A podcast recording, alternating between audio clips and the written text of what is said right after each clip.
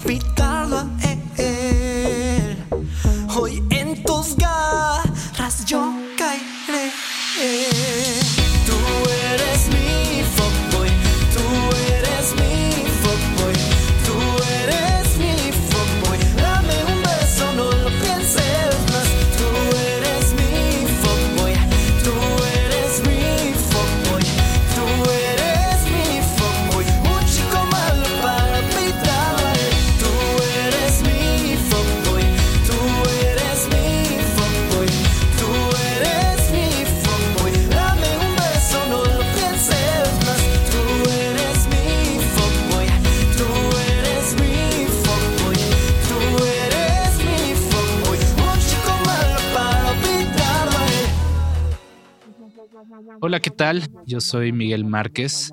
Esto es el podcast, el episodio número 22 del podcast No Label. Eh, esto que escucharon fue Fuckboy de Em- Emilio ND. Hola, ¿cómo estás, Emilio? ¿Qué onda? ¿Qué onda? ¿Cómo estás tú? ¿Bien? Yo Muy- bien, yo bien, yo bien. Qué bueno. Este, cuéntanos un poco sobre tu proyecto. Eh, hace, hace unos meses eh, nos enviaste, creo que fue este sencillo. Eh, y bueno, lo, lo escuchamos y nos, nos pareció eh, pues una propuesta bastante buena, ¿no? De pop aquí de Chihuahua. Cuéntanos un poco sobre tu proyecto, cómo, cómo inicias, cómo lo has trabajado. Sí. Mira, de cuenta, pues yo inicié en el 2016 haciendo producciones caseras desde mi mismo iPad. Ahí yo mismo editaba, las producía, grababa mi voz y todo. Simplemente pues al final las masterizaba y pues todo surgió con una canción que había subido a YouTube que estaba en inglés que se llamaba Don't Pretend Just Do It. Pues Don't Pretend Just Do It me gustó mucho que la verdad decidí mandarla a Spotify y así fue, pues le fui siguiendo. Y pues conforme pasaron los años, pues seguí haciendo las cosas con mi iPad. Eh, yo creo que un Ah. año después de haber sacado esas, esas, esas canciones caseras, le seguí grabando con mi iPad, pero ya con toda más calidad y así. Y pues en el 2018 yo empecé a trabajar ya mi música en lo que es en estudio.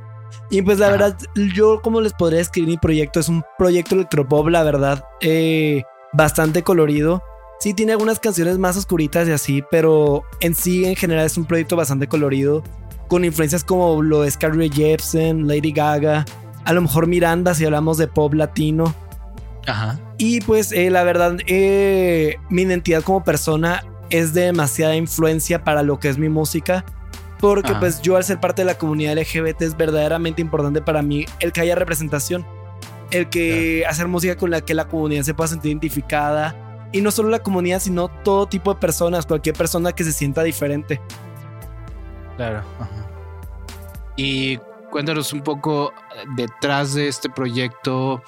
eh, iniciaste con tu iPad, pero ¿cuándo, o sea, cómo fue tu acercamiento con la música? Eh, ¿Qué hacías antes de este proyecto. ¿no? en cuestión musical? Sí, sí. Mira, yo hace cuenta empezaba a cantar, o sea, empezaba a cantar desde niño. Y pues Ajá. eh, a lo largo de los años pues fui aprendiendo pues lo que es cantar, a mejorar mi técnica vocal. También al- eh, aprendí guitarra eh, a los 12 Ujú. años. Estuvo muy muy padre, la verdad. De, pues sigo tocándolo hasta el momento. Actualmente yo toco más piano. Y Ok, me das de cuenta, pues iba a clases particulares. También estuve en grupos de teatro, estuve, tomé clases de teatro. También, eh, ¿cómo se dice? Estuve en grupos vocales, en corales y así. Ajá. Y esa fue mi preparación a lo largo de los años. Yo en el 2018 entré a lo que es el Conservatorio de Música de Chihuahua. Y estu- pues, estudié la licenciatura en canto. Eh, todavía no, o sea, no la terminé, la verdad. De hecho, ya me salí del conservatorio por cuestiones personales. Pero Ajá. pues ahí me formé en lo que es todavía más de manera más profesional como cantante y pues también en lo que es el piano. Y pues actualmente pues lo que hago es cantar. Pues canto, produzco, compongo, toco piano, toco guitarra. Pues básicamente el proyecto es totalmente mío. Aunque pues ahorita mis últimos sencillos han sido en colaboración con Edson Armendaris como productor y también el anterior año los sencillos que había sacado, que fueron una y, o- una y otra vez y latir, fueron con Señor Amable. Ok. Señor amable. Me, me suena, ¿no? no. Sí, sí, es de los pioneros de aquí en la ciudad del pop independiente. Ok, y por ejemplo, em, ¿hace cuánto, hace cuánto tiempo o en qué, en qué año empezaste a trabajar ya como, Ajá. como este proyecto? Sí, en el 2015 yo estaba haciendo mis composiciones y todo. Y la verdad, como yo no tenía experiencia produciendo, pues fui viendo videos. Y pues la verdad, eh, batallé demasiado. De hecho, hasta te puedo decir que mi mis primeras canciones fueron muy deficientes en calidad. Pero pues sí, mi proyecto básicamente lo empecé a trabajar los 15 años en el 2015. Pero ya de pequeño tenía composiciones. Yo así de que a los 7, 8 años, de hecho algunas las tengo guardadas aquí en mi cuarto. Así hojas en las Ajá. que yo hacía composiciones. En las que escribía letras. Y todavía algunas de ellas las he las he reversionado para la actualidad, o sea, pues para mis proyectos recientes. En mi nuevo Ujú. disco va a haber una canción casualmente que yo había creado a los seis años, o sea, imagínate. Que la verdad, Ajá. obviamente no va a ser la misma letra, digo, un- no puedo publicar esa letra que había hecho a los seis años, pero sí, pues la reversioné pues para una versión más actual, más de acorde a lo que soy yo actualmente. Oye, ¿y por qué tomas esta canción de los seis años ahora? O sea, ¿qué, qué fue lo que, lo que encontraste o, qué, qué te, digamos, qué sentiste que, que te conectaba, ¿no? En- hoy, ¿no? Con una canción de los seis, ah, de Sí. hace, ¿qué, qué edad tienes, perdón? Tengo 20 ahorita. De una canción hace 14 años, ¿no? Sí, sí. Mira, pues haz de cuenta, eh, creo que este disco que estoy trabajando trata mucho acerca de mi evolución como persona, acerca de la madurez que he obtenido, acerca de pues el dolor que he tenido también, o sea, es como que la búsqueda de mi felicidad, de mi arco iris. Y creo que la nostalgia también forma parte de ese proceso. Y la canción se llama Leyenda Estelar, pues básicamente yo de pequeño, o sea, pues me creí, o sea, yo de pequeño en mis juegos jugaba que era un superhéroe, que era un, un, un superhéroe así como estelar, no sé cómo describírtelo. Y pues el Ajá. título de esta canción es Leyenda Estelar. Básicamente estoy como que recordando esa época en la que me sentía yo tan fuerte conmigo mismo, en la que Ah, pues básicamente estoy tratando como recordar esa fortaleza. que tenía en esa edad eh, con mis problemas de la actualidad. O sea, la estoy tratando como relacionar. Pues sí, o sea, básicamente no olvidarme de mis orígenes como persona. Y a pesar de que los esté a punto de perder. Ok. Y bueno, eh, vamos a, a la siguiente canción que es este raro. Sí. Si quieres platicarnos un poquito de esta canción. Miren, pues Raro, haz de cuenta, es una canción que trata acerca de. Pues lo que es el aceptarse a sí mismo como eres. O sea, eh, la verdad, el ser raro creo que no es algo malo. Es como que la gente en la escuela te dice: Ah, es que güey, eres bien raro, no manches. Pero pues tiene algo de malo que te digan raro. Digo, es mejor ser alguien diferente a ser una copia carbón de otras personas. Claro, sí, más bien estamos acostumbrados con esta idea de la igualdad, ¿no? Sí. Y, y realmente la igualdad es precisamente cancelar toda, toda diferencia, ¿no? Y Sí, creo sí. que por precisamente lo que nos ha traído tantos problemas en la modernidad es el meternos a todos en una misma caja, ¿no? Y Exacto. encapsularnos, ¿no? Y, en- en- y creo que hoy, ¿no? Este, esta nueva nuevo siglo, ¿no? Eh, eh, de la- el, el siglo XXI es como justamente destapar todo eso, ¿no? O Sí, sea, sí. Al contrario, todos somos distintos y te- debemos respetarnos, ¿no? Como tal cual como somos. ¿no? Sí, sí, concuerdo con ello. Entonces creo esta es precisamente esta canción habla de eso, ¿no? Como de Aceptarse a ti mismo como eres y ignorar lo que los demás digan de ti. muy bien. Ok, vamos a escucharlo. Ah, va.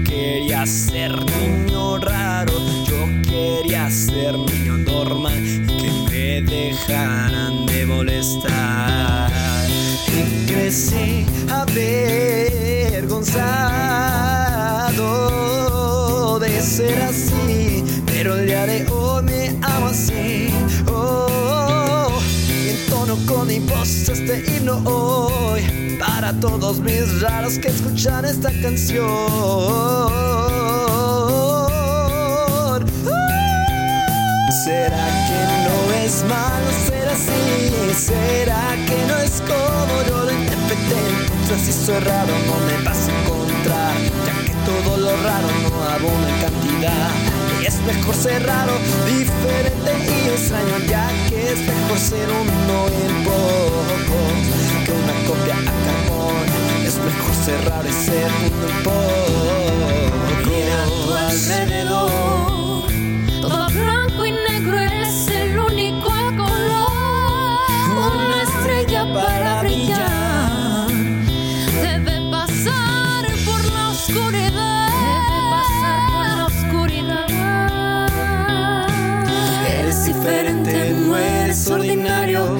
Eso te hace alguien extraordinario. Sigo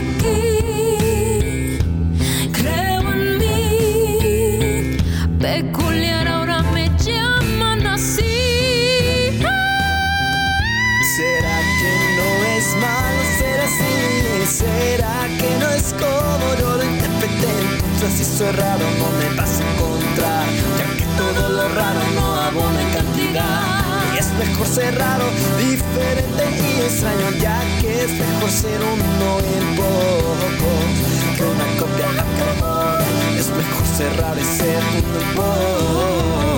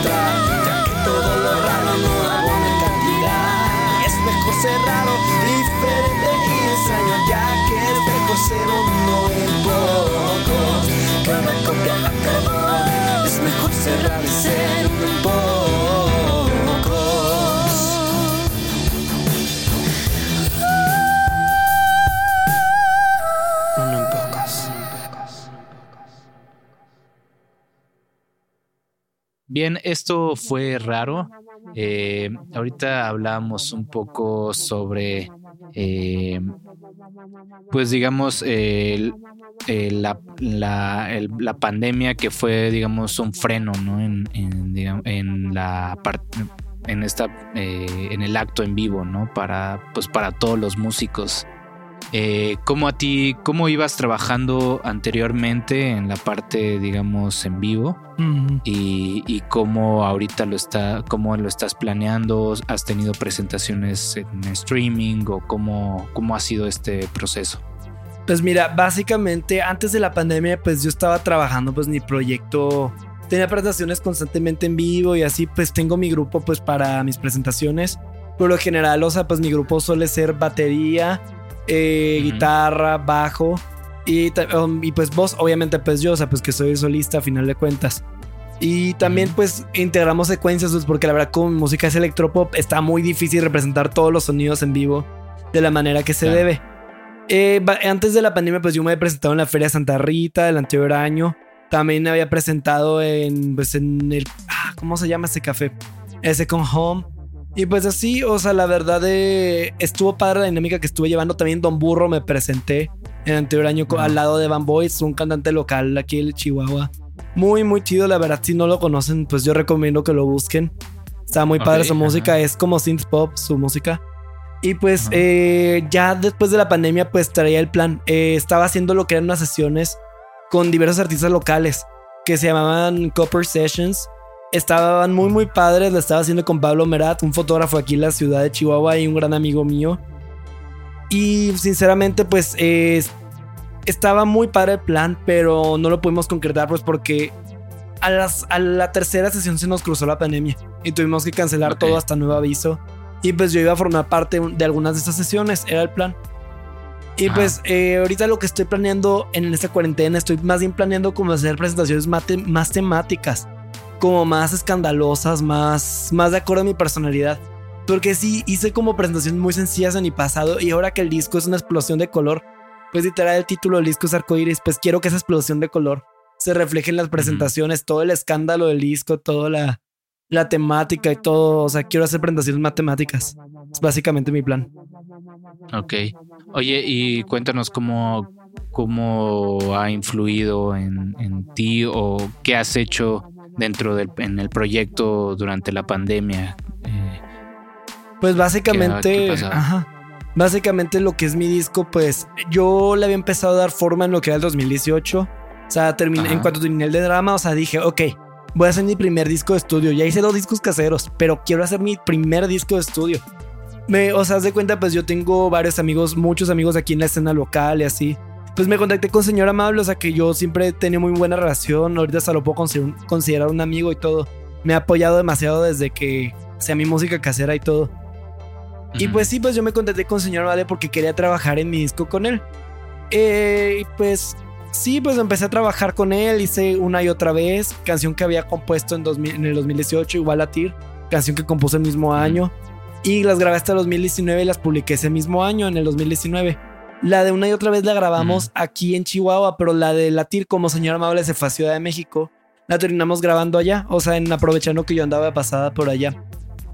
Pero pues el problema es que pues yo no pude continuar grabando con Señor Amable debido a que pues él anda en Ciudad de México y pues no me iba a salir como que muy eh, barato el andar yendo a Ciudad de México y regresando, yendo y regresando y luego todavía la- los gastos de la grabación. Por eso tomé la decisión de continuar mi disco aquí con un productor de aquí. Haz de cuenta, yo tengo acá una amiga, Marely Celis, aquí en Chihuahua, que es la vocalista de Houster. Yo me puse en contacto con ella porque me había gustado mucho como pues las, las grabas- sus gra- últimas grabaciones, últimos sencillos están muy muy padres. Especialmente Ajá. el de Gracias, o sea, esa canción la verdad me encantó, me encantó. Y le dije a Marely que me pusiera en contacto con su productor. Y me puso en contacto que pues es Edson. Y ahorita pues estoy Ajá. trabajando todo lo que es mi disco con Edson. Todo, o sea, desde Fuckboy hasta mis próximas canciones. Ok, ok. Y en esta Y cuarentena es- sí, el ajá. concepto es cuando más floreció. Eh, porque este, encontré como- me hundí como en un pozo amoroso, emocional, sexual, o sea, en todos los sentidos. Y pues la verdad, como que este es el arcoíris me di cuenta que tiene un significado más simbólico también en mi vida. O sea, yo estaba buscando felicidad. Y sé que esos colores, ese arcoíris es la felicidad que yo necesito. Y, que, y ese arcoíris no te diría que es encontrar el amor con otras personas, porque la verdad estuve yo intentando, o sea, como con la persona que me gustaba no me resultó. Buscar el amor con otras personas, pero al final de cuentas me di cuenta que el amor que necesitaba, el arcoíris que yo necesitaba era el amor propio. Y Ajá. creo que ese es eh, todo ese viaje es lo que engloba el disco y su concepto. Ok, muy bien. Entonces digamos que maduró a partir de, Ujú. de, de esta etapa, ¿no? Sí, en efecto. Oye, y cuéntanos un poco, ahorita nos hablaste sobre tus influencias, cuéntanos, eh, pues, cómo, cómo ha sido como esta exploración entre lo que te gusta y lo que quiere, como quieres sonar, eh, ¿no? Ah, tenemos eh, estas influencias, pero también hay veces que solamente son unas influencias como muy. Por encima, pero tampoco no queremos eh, traerlas tanto a nuestra música. Dime tú cuál, cómo, cómo quieres, cómo llevas a de estas influencias a tu sonido. Mira, pues yo desde que estoy pequeño, o sea, la verdad, ni siquiera desde que estoy pequeño, desde que tengo memoria, yo crecí escuchando todo tipo de géneros. Desde pop, rock, rap, o sea, hasta música clásica, la verdad, o sea. Y creo que eso me ha influido demasiado para hacer mi música, o sea, nunca me conformo haciendo lo mismo. Y me gusta siempre estar metiéndole algo nuevo a mi música. Algo nuevo, no necesariamente del género pop, sino también influencia rock, a lo mejor hasta algún verso de rap de mi misma parte, o sea, de hecho, hay una canción en mi disco que trae un verso de rap de mi misma parte y eso que pues yo no soy rapero, pero pues me gusta, o sea, Ajá. me gusta. Y creo que esas influencias, o sea, yo creo que mi género favorito lo podría considerar el pop, así como las divas LGBT como clásicas como Lady Gaga, Katy Perry, Madonna, hasta eh, artistas como Michael Jackson, y así, o sea, me han sido gran influencia en lo que es mi sonido. Pero, o sea, si nos vamos hacia mis influencias principales, yo creo que, pues sí, Lady Gaga, Carly Rae Jepsen. Y en este disco, Carly, Carly Rae Jepsen me está haciendo una gran influencia porque ella lleva años trabajando lo que es un sonido como electropop, así como retro. Y si se dan cuenta, pues Fuckboy es una canción electropop o synth pop, pues muy, muy, o sea, con influencias muy retro, pero a la vez modernas. Y que ese es lo, Ajá. esa es mi meta con el disco traer sonidos viejos, pero también eh, traer sonidos modernos. O sea, que no, o sea, no me estoy conformando con lo mismo. Simplemente que es una gran variedad de cosas, pero que todo sea el material más cohesivo que yo haya hecho hasta el momento, porque la verdad, materiales como mis materiales caseros no estaban muy cohesivos, que digamos. Mm. Ok, muy bien. Pues va- vamos a escuchar la, la siguiente canción que es eh, Latir.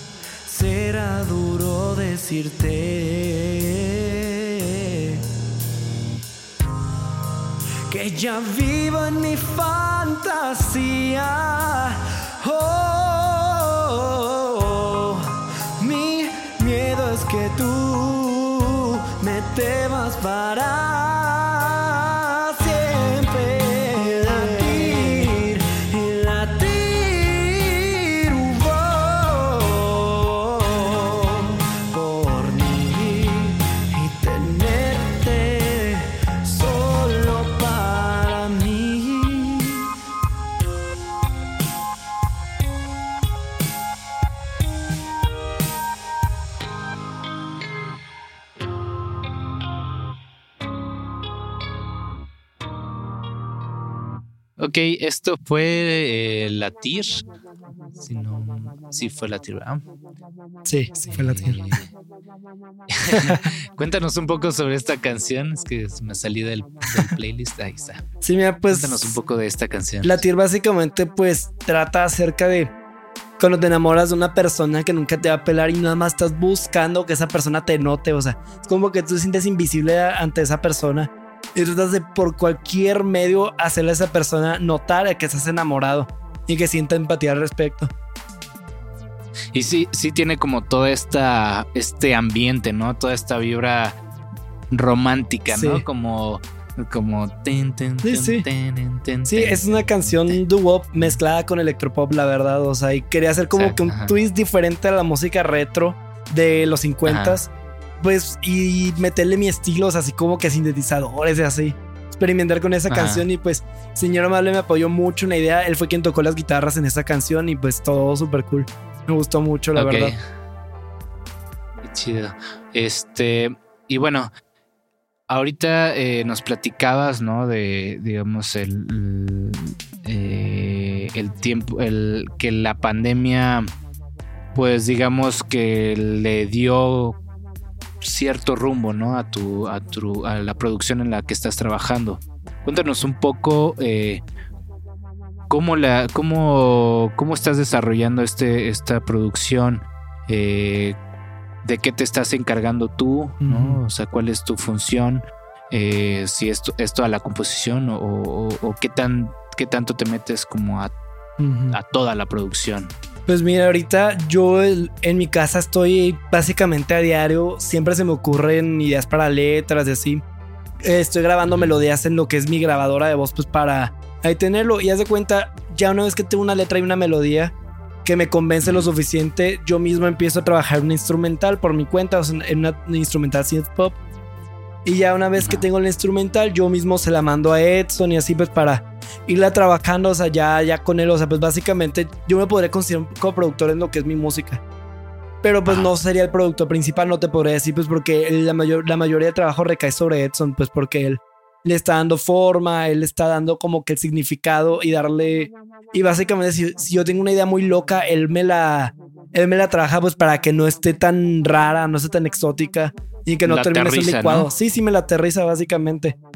Por Ajá. eso, pues, por ejemplo, en Fuckboy, pues originalmente la canción estaba demasiado plana. Lo que yo había hecho Mm. estaba como que muy plano, no tan bailable. Muy como artificial. Y Edson le dio como que esa profundidad a la canción que necesitaba. Y la verdad, estoy muy encantado con el trabajo que estamos haciendo. Y pues bueno, Edson, si estás escuchando esto, espero que. La verdad, o sea, te emociones porque se vienen cosas muy, muy padres. O sea, entre todo lo que estamos haciendo.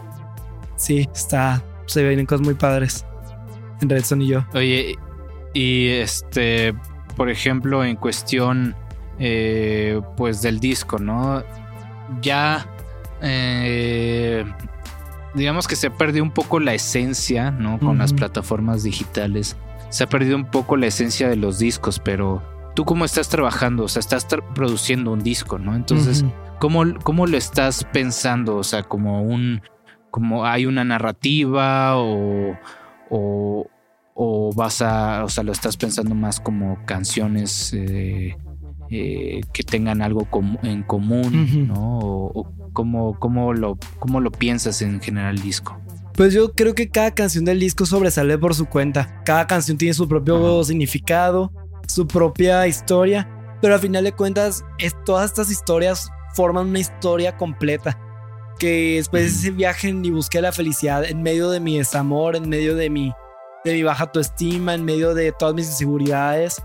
Esa búsqueda de felicidad, cada una de las canciones, eh, trata, o sea, forman parte de esa historia.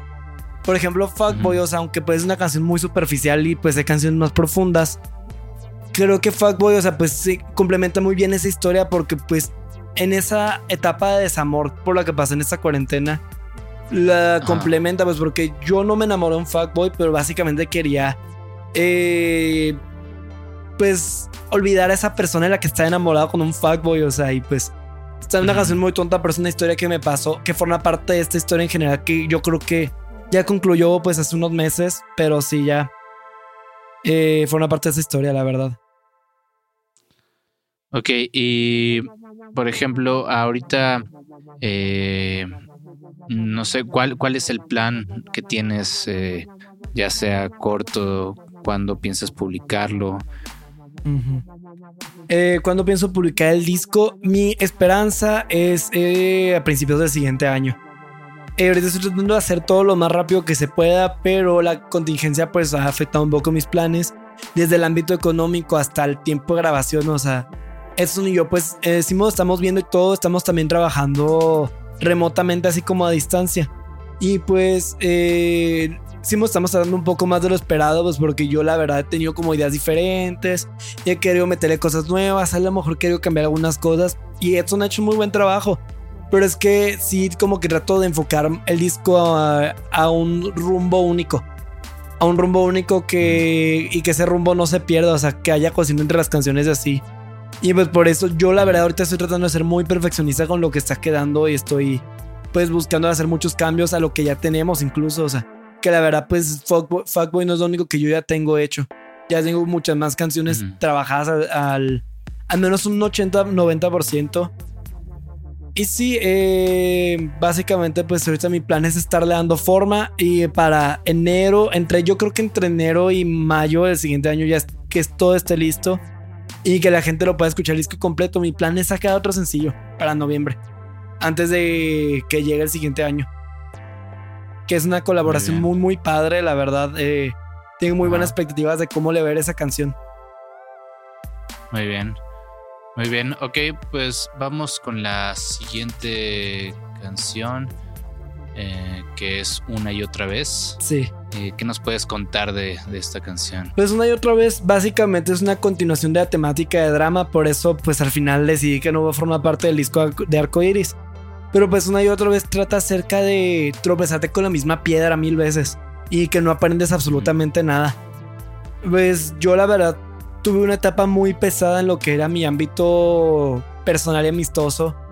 Hace varios años y pues de eso trataba drama y pues una y otra vez, es- aunque ya es una canción que se esperaba que fuera parte de Arco Iris, a final de cuentas es una continuación de la temática de drama. Y se esperaba que fuera la canción que ligara drama con arcoiris. Ok. Entonces digamos que es como el vehículo Sí, entre, sí, entre un disco y otro. entre el pasado y el, el presente. Sí, en efecto. ok, bueno, vamos a escucharla.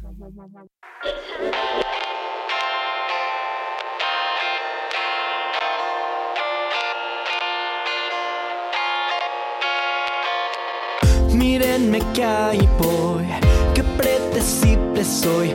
Voy al mismo juego que iniciaste años atrás. Esperanzado estoy, todo un iluso soy por creer en ti siempre, aunque me haces la misma siempre. Aún soy joven y tonto, ¿qué puedo hacer? Se me da disculpar y olvido fácilmente. Regreso a la trampa sin pensar bien en las mil consecuencias que esto traerá. Y ahí voy una y otra vez, cerebro al revés, un siglo sin final, siempre tan fatal.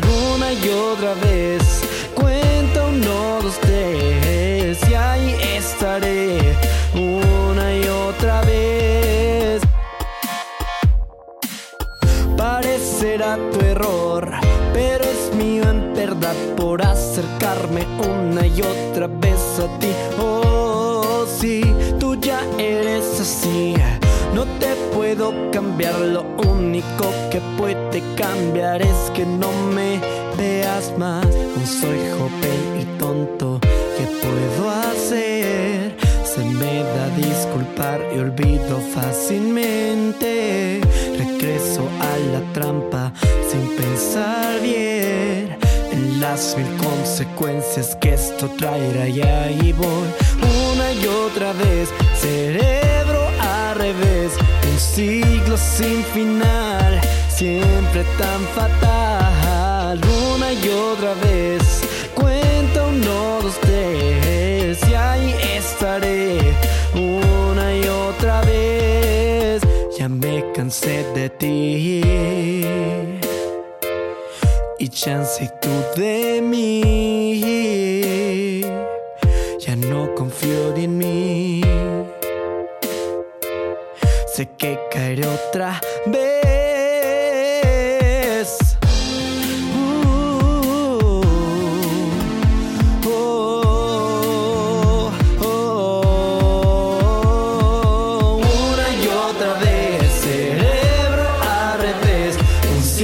Ciclo sin final,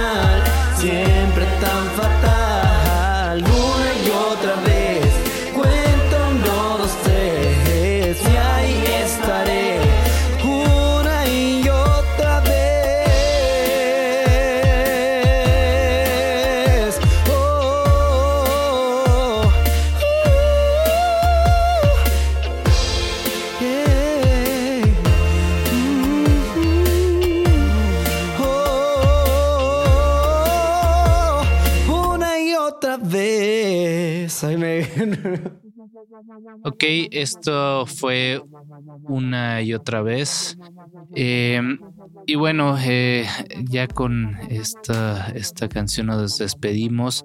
Cuéntanos un poco eh, qué es lo que eh, la gente puede esperar ¿no? de, de ti en, en los próximos meses. Eh, qué es lo que viene. Ya nos platicaste del disco. ¿Qué otras cosas tienes planeadas para próximamente? Pues la verdad, yo lo que les quiero decir que pueden esperarse este disco es mucha jotería, la neta. Muchos colores, eh, también mucho, ¿cómo se dice? Un viaje personal que a lo mejor muchos se van a identificar. Y pues la verdad, yo les digo que estén al tanto de lo que son todos mis lanzamientos futuros, les van a gustar demasiado. O sea, pueden esperar cosas con la calidad de Fuckboy, o sea, de producción, vocal, todo. O sea, va a estar muy, muy padre lo que se viene. Estoy muy, muy emocionado para que lo escuchen. He estado trabajando muy duramente en todo este material, invirtiendo en mi dinero, todo, todo, o sea, desde la promoción, todo. o sea, y la- ahorita traigo la cabeza súper revuelta por todos estos detalles. y la verdad, sí, eh, espero que lo disfruten demasiado, que lo estoy haciendo, pues no en sí por mí, sino para que toda la gente encuentre algo con lo que identificarse ahorita que hemos pasado, pues por unas épocas muy difíciles por la contingencia. Oye, ¿y dónde te pueden escuchar? En, eh, si nos puedes decir tus eh, eh, cómo te encuentran en las plataformas, en tus redes sociales. Pues en Twitter me pueden encontrar como always Emilio NG. En, en Instagram me pueden encontrar como Emilio Wendy, simplemente.